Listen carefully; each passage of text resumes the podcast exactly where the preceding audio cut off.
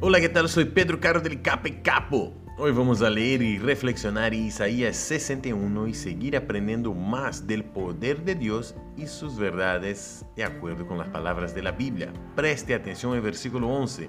Dice, porque así como la tierra hace que broten los retoños y el huerto hace que germinen las semillas, así el Señor omnipotente hará que broten la justicia y la alabanza ante todas las naciones.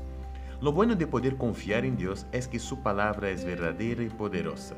Es de acuerdo con sus deseos que la justicia y lo que es correcto se pueden ver en la tierra y en nuestras vidas.